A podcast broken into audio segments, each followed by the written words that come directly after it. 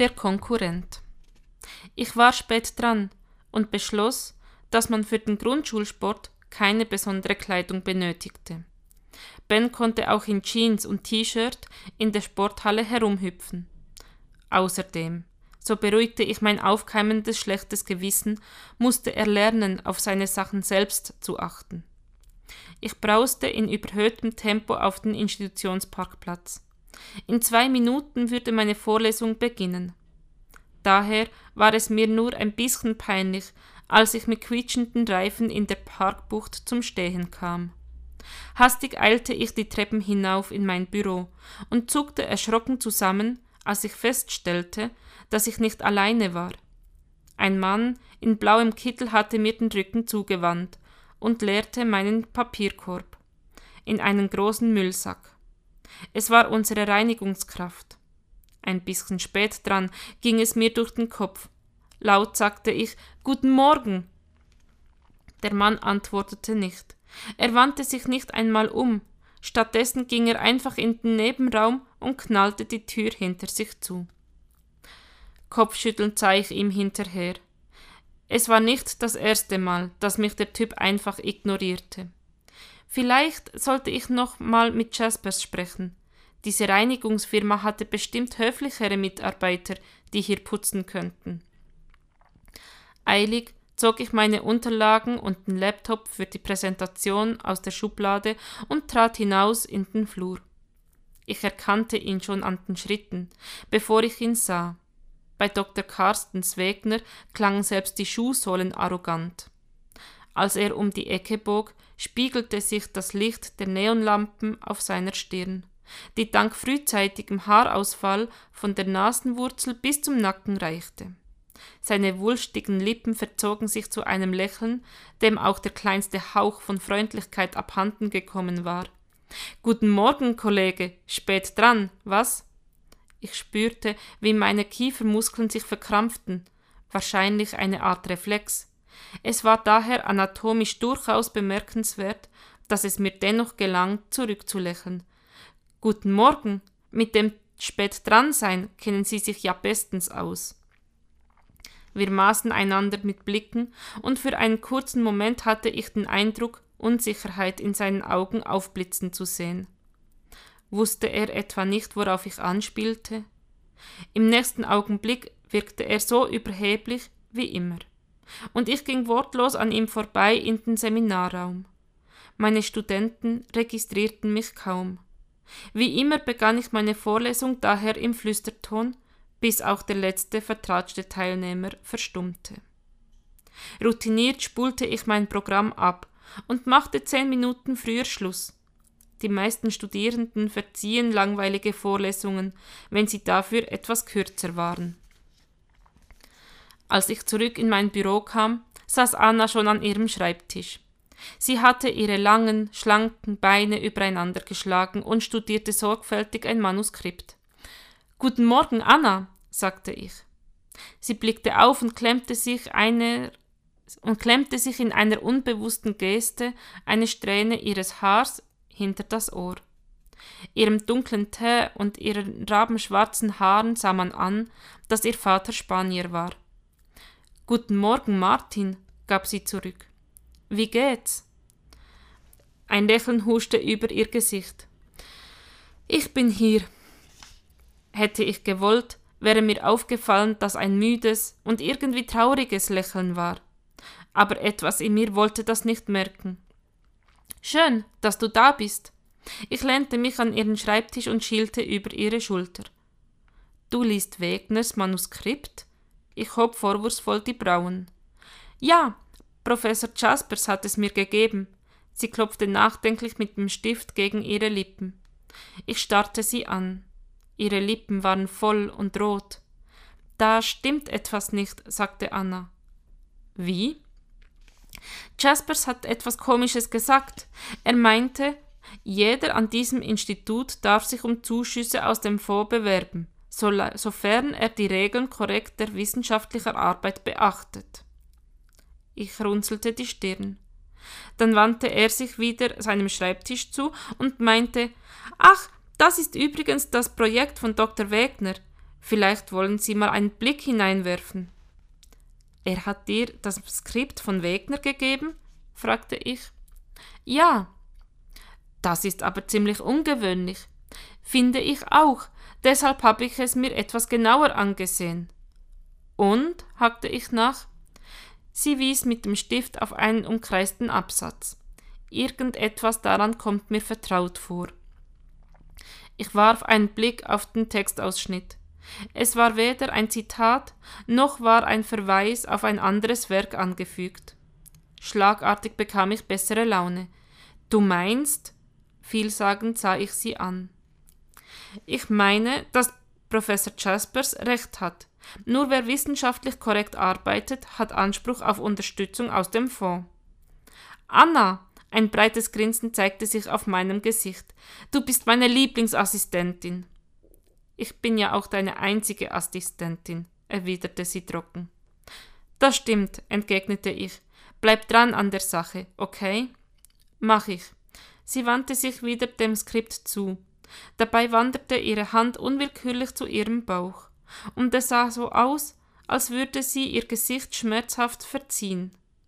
Alles okay? fragte ich. Alles gut, erwiderte sie, ohne aufzublicken. Ich nickte zufrieden und setzte mich an meinen Schreibtisch. Wahrscheinlich hatte sie ihre Tage. Das war kein Thema, das Frauen gerne mit ihren Vorgesetzten besprachen, selbst dann nicht, wenn sie sich gut mit ihnen verstanden. Seufzend griff ich nach einem Stapel Klausuren, die unkorrigiert auf meinem Schreibtisch lagen. Durch meine Forschungsarbeit war ich mit dem regulären Seminarbetrieb etwas in Verzug. Nach meiner zweiten Vorlesung und einem Workshop widmete ich mich wieder den Klausuren. Als ich das nächste Mal bewusst auf die Uhr schaute, war es 19 Uhr 47. Ich sprang auf. Svenja, mein Blutdruck stieg schlagartig. Der Elternabend. Ich hatte versprochen, sie abzuholen. Mir, blieb noch wenig, mir blieben noch exakt 13 Minuten. Svenja anzurufen, machte wenig Sinn. Auf der Arbeit hatte sie ihr Handy nie an, und das Büro war natürlich nicht mehr besetzt. Ich spurtete zum Auto. Auf der Hauptstraße hatte sich ein Stau gebildet. Zähneknirschend sah ich zu, wie die Minuten verrannen, während ich so langsam vorankam, dass ich zeitweise das Gefühl bekam, rückwärts zu fahren. Das wollte die, was wollten die ganzen Leute hier um diese Zeit? Es gab einfach zu viele Menschen in dieser Stadt. Bei der nächsten Gelegenheit bog ich ab und schlängelte mich durch die Nebenstraßen. Das Kopfsteinpflaster war eine Herausforderung, aber ich holte auf. Hastig warf ich einen Blick auf die Uhr. Noch fünf Minuten. Als ich wieder auf die Straße blickte, jagte eine Welle aus Adrenalin durch meine Adern. Mit aller Kraft trat ich auf die Bremse und kam drei Millimeter vor der hinteren Stoßstange eines weißen Lieferwagens zum Stehen. Zwei Atemzüge lang war ich einfach nur erleichtert. Dann packte mich die Wut. Warum hielt der Idiot hier, mitten auf der Straße? Ich hubte. Nichts passierte. Also stieg ich aus und sah, wie der Fahrer des Lieferwagens sich durch das offene Seitenfenster angeregt mit einer anderen Mann unterhielt. Verstehen konnte ich nichts, was im Wesentlichen an meinen mangelnden Arabischkenntnissen lag. He, brüllte ich, machen Sie die Straße frei. Der Mann auf dem Gehweg warf mir einen kurzen Blick zu und sprach dann weiter lautstark und gestenreich mit dem Lieferwagenfahrer. Ich stampfte vor und klopfte wütend an die verschmutzte Seitenfensterscheibe. Eine nur schemenhaft zu erkennende Gestalt zuckte erschrocken zusammen. Dann wurde das Fenster heruntergekurbelt. Das blasse Gesicht einer jungen Frau wurde sichtbar. Guten Tag, sagte sie in gebrochenem Deutsch. Ich muss hier durch, knurrte ich ungeduldig. Sie lächelte unschuldig, sie lächelte entschuldigend, und ich sah ihr an, dass sie kein Wort verstanden hatte.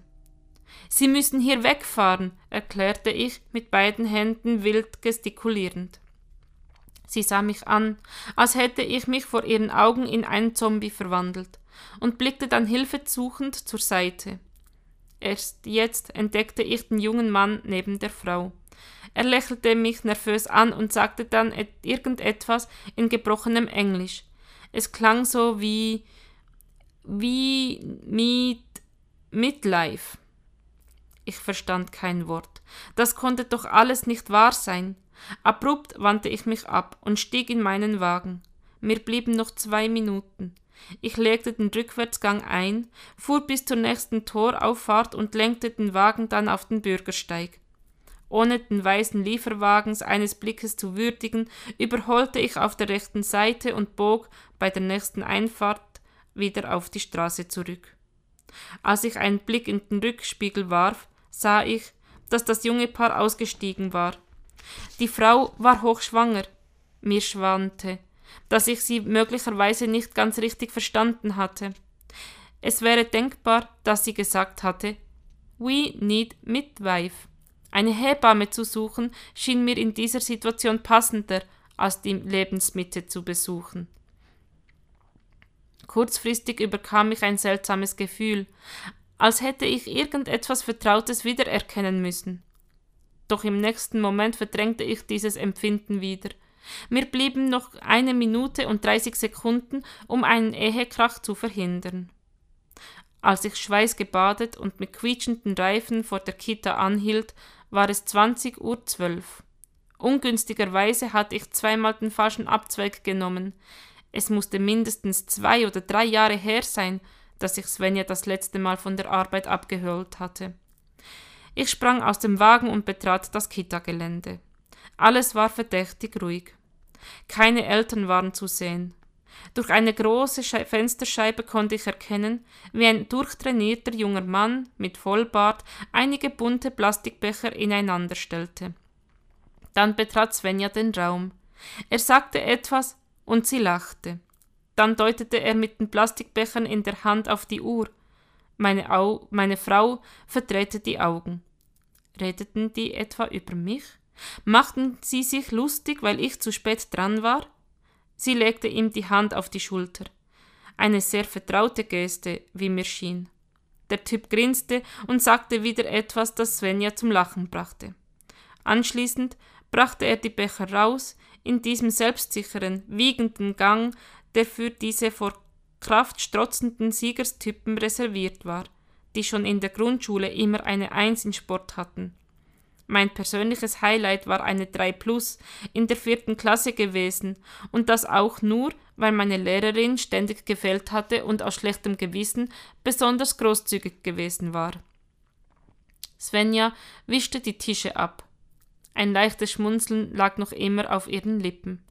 Sie strich sich eine Strähne hinters Haar, ihres Haars hinters Ohr und mir schien, als ob sie sehr glücklich sei. Unwillkürlich fragte ich mich, wann ich sie das letzte Mal so gesehen hatte. Ich spürte ein unangenehmes Zwicken in der Magengegend, als der Bärtige wieder hereinkam und meiner Frau irgendetwas zurief. Svenja umarmte den Typen zum Abschied. Ich knirschte mit den Zähnen. Sie schien ihn gar nicht mehr loslassen zu wollen und schmiegte sich regelrecht an ihn. Ich stampfte über die Wiese zum Fenster und klopfte gegen die Scheibe. Endlich ließ Svenja den Kerl los. Sie wandte sich um. Das Lächeln auf ihrem Gesicht verblasste. Ich komm gleich, signalisierte sie mir. Der Typ nickte mir knapp zu, schenkte Svenja ein letztes Grinsen und verschwand. Ich wartete im Auto. Svenja stieg zu mir. Tut mir leid, dass es etwas länger gedauert hat. Ich startete den Motor. Wenn du mir eine Nachricht geschickt hättest, hätte ich mich nicht so abhetzen müssen, brummte ich und fuhr durch die dunklen Gasse. Entschuldige, daran hatte ich nicht gedacht. Das glaube ich dir sofort, schoss es mir durch den Kopf. Wer war der Typ? fragte ich. Was für ein Typ? Svenjas Stimme wurde merklich kühl. Na, der bärtige Adonis, mit dem du gerade gekuschelt hast, als ich an die Scheibe geklopft habe. Gekuschelt? Svenja schüttelte den Kopf und schaute aus dem Seitenfenster. Ich habe mich von Tim verabschiedet. Und wer zum Henker ist dieser Tim? knurrte ich. Mein Kollege, mit dem ich schon mehr als vier Jahre lang zusammenarbeite. Und wenn du dich nur einen Funken für meine Arbeit interessieren würdest, wüsstest du das auch. Ach, jetzt bin ich schuld, oder was? Schuld? schnaufte Svenja. Wovon redest du überhaupt? Ich interessiere mich angeblich nicht für deine Arbeit und deshalb flirtest du mit deinem Kollegen? Svenja verschränkte die Arme vor der Brust und schwieg. Ich spürte, wie die Wut in mir brodelte, sagte aber nichts. In kaltem Schweigen raste ich durch die nächtlichen Straßen. Ben schlief schon, und die Großen waren auf ihren Zimmern, als wir nach Hause kamen. Ich zappte mich durch die Programme. Svenja las ein Buch. Den ganzen Abend über wechselten wir kein Wort miteinander. Ich spürte, wie falsch und absurd diese ganze Situation war, und doch schwieg ich. Es war, als hätte ich alle Worte verloren. Der Zeiger der Wanduhr rückte schon fast auf Mitternacht zu, als wir zu Bett gingen. Svenja löschte das Licht. Ich seufzte leise und tastete vorsichtig nach ihrer Hand. Doch Svenja entzog sie mir und drehte sich auf die Seite. Ich starrte gedankenverloren in die Dunkelheit. Für einen kurzen Moment packte mich ein seltsames Déjà-vu und ein Schauer lief mir über den Rücken. Irgendwann schlief ich ein.